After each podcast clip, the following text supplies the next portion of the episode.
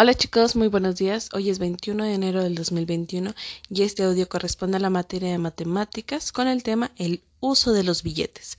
Ya pasamos de usar las monedas a lo que vamos a empezar a utilizar los billetes.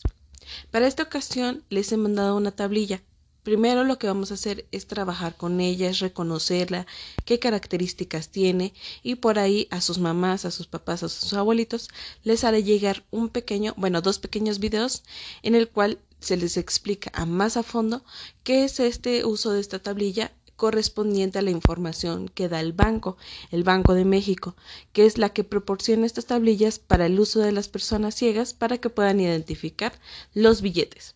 En el primer video se les explica cuáles son los tipos de billetes y cuáles son sus denominaciones. No vamos a trabajar con todo, solo van a reconocer lo que es la tablilla.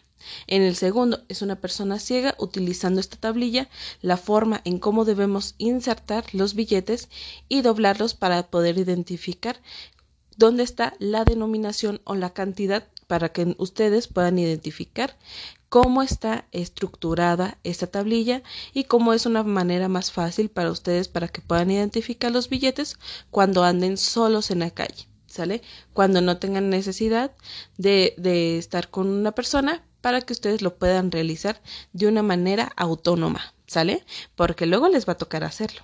Entonces, para esta ocasión, con lo que van a hacer con los videos es identificar las características que tiene la tablilla y vamos a identificar el valor de 20. ¿Sale?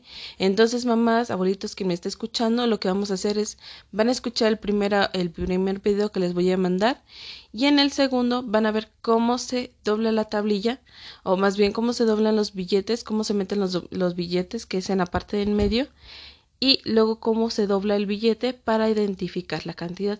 Lo que vamos a ir haciendo es que identifiquen los chicos que es de la menor a la mayor cantidad, ¿sale? Ya que los billetes son por tamaños, entonces va de 20, 50, 100, 200 y 1000.